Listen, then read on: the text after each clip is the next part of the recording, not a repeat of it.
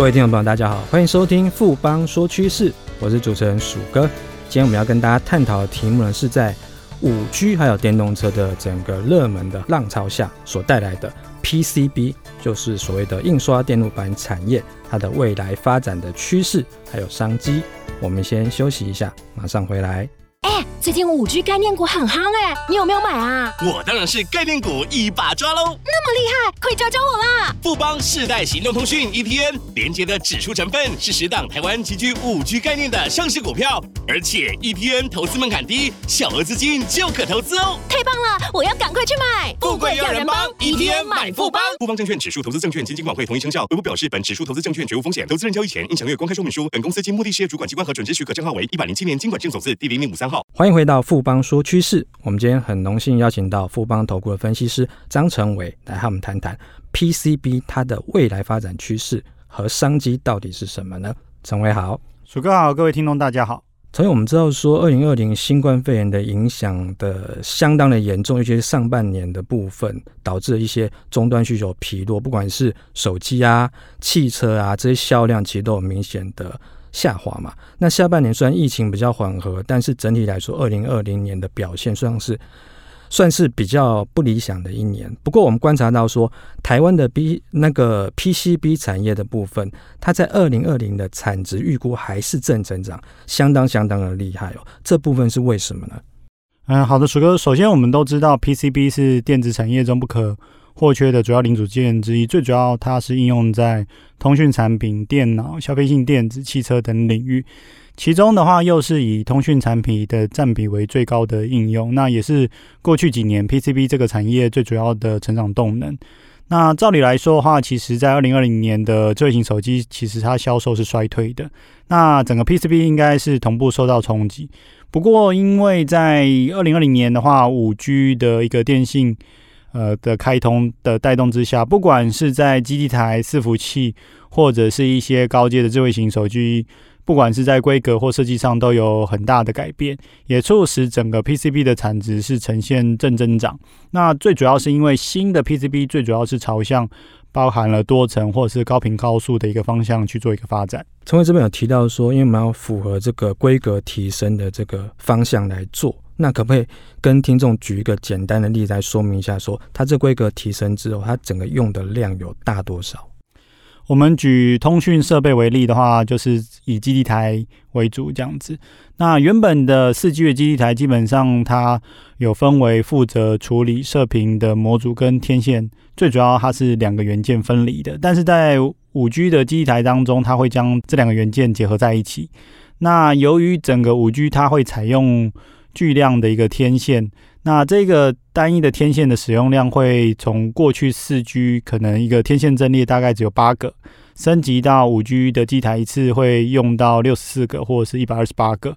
总体来说的话，就是五 G 的基地台，它是在更小的空间里面会塞入更多的一个电子元件，这时候我们就要使用。密度比较高，或者是体积比较小的多层 PCB。那由于整个五 G 的信号，它是使用高频的讯号，再加上五 G 它未来有各式各样的一个应用，它需要一个庞大资料量，也就是这一些新的机台使用的 PCB，它必须要符合高频高速的这个特性。这个其实就牵涉到整个 PCB 的制程跟一个材料的提升，会带动整体的一个。五 G 机台 PCB 的单价的一个提升，我们约略估算了一下，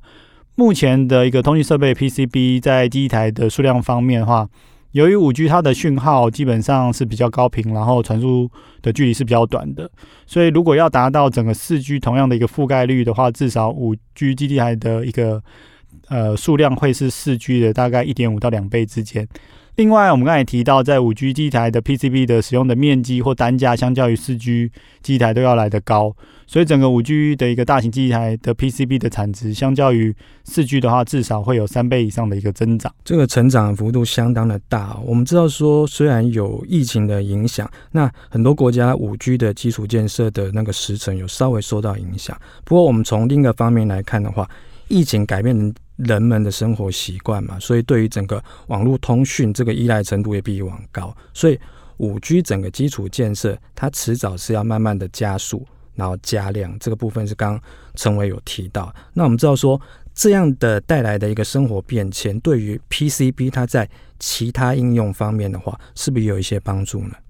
呃，最主要是我们看到包含了五 G 啊、云端运算、高效能运算、大数据或自动驾驶，或者是 AI 这些应用的快速的发展，再加上疫情所带来的宅经济，包含了网络数据的使用量。的持续爆发性的一个增长，那全球的一个数据中心包含了 Google 啊、Facebook、Amazon 等，他们都以持续的在扩大在伺服器的一个资本支出。那伺服器里面就会用到包含了背板、主机板、以太网路卡或者是记忆体，这些都会使用到一些 PCB 的部分。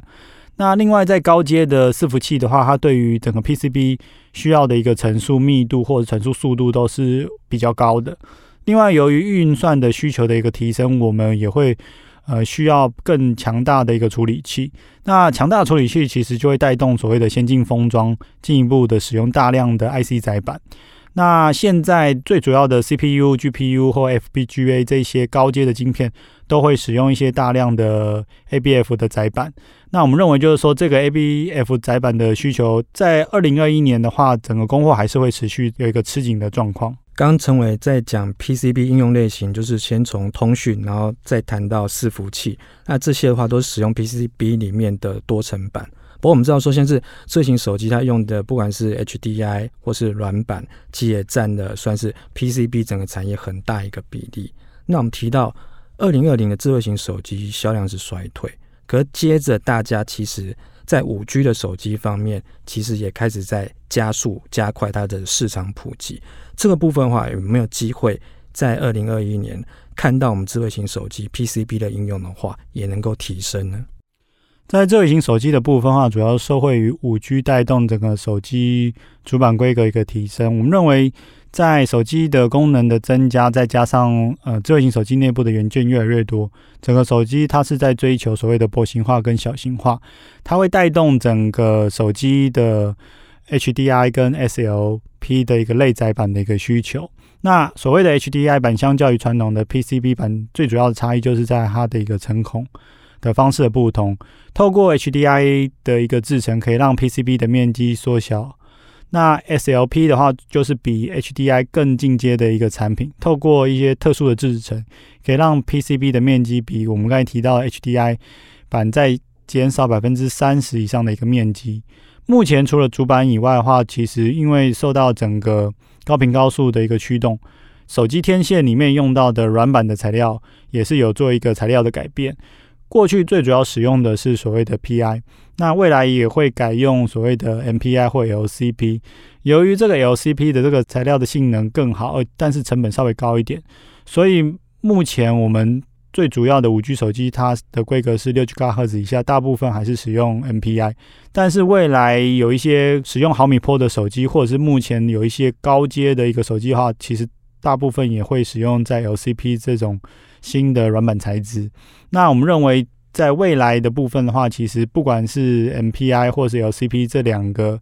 新的软板材料，都会收于五 G 的一个商机。我们谈到 PCB 的应用的话，有一个不得不谈就是电动车的部分，因为我们知道未来的一个预估的话，至少十年内大概整个电动车是十倍数的成长。那它所用的相关的电子元件，当然包括 PCB 这部分的话，是不是也会带来一个蛮大的一个商机的提升呢？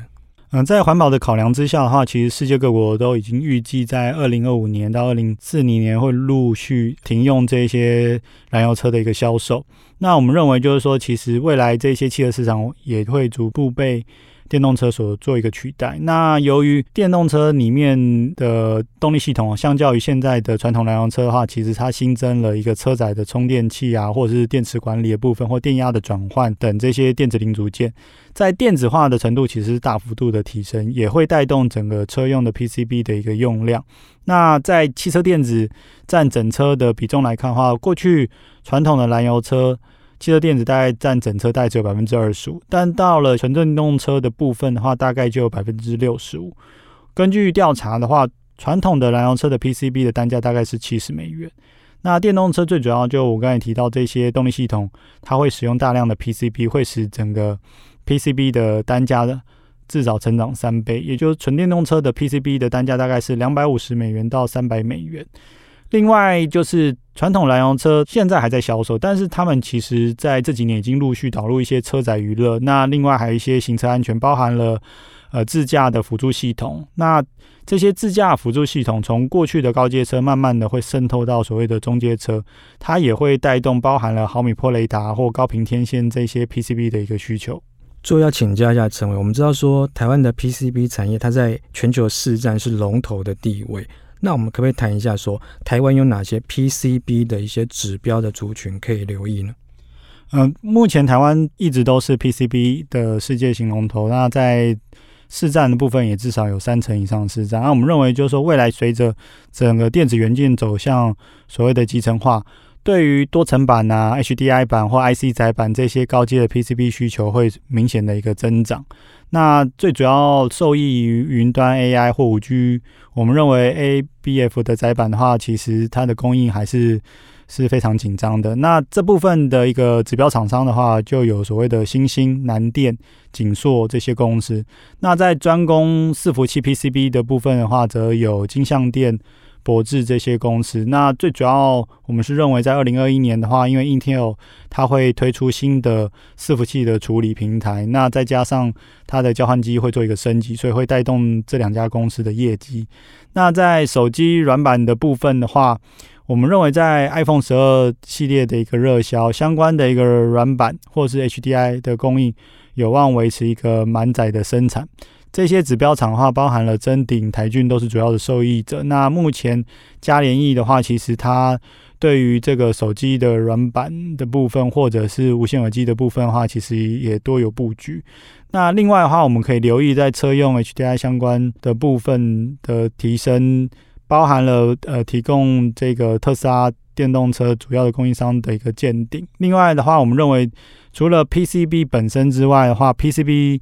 的一些原材料包含了电子玻璃纱或者是玻纤布的部分的建融、富桥等公司，还有 CCL 厂的联茂啊、台耀啊、台光电以及 FCCL 的公司，包含了台宏、新阳科或雅电这些公司，都会随着我们刚才提到 PCB 的一个增长而受惠。我们谢谢陈伟今天带来这么精彩的分析跟看法，谢谢陈伟，谢谢鼠哥。经过今天的节目呢，相信各位听众朋友对于整个规格升级下受惠的 PCB 商机，应该都有更清楚的认识了。富邦说趋势，我是鼠哥，我们下周见。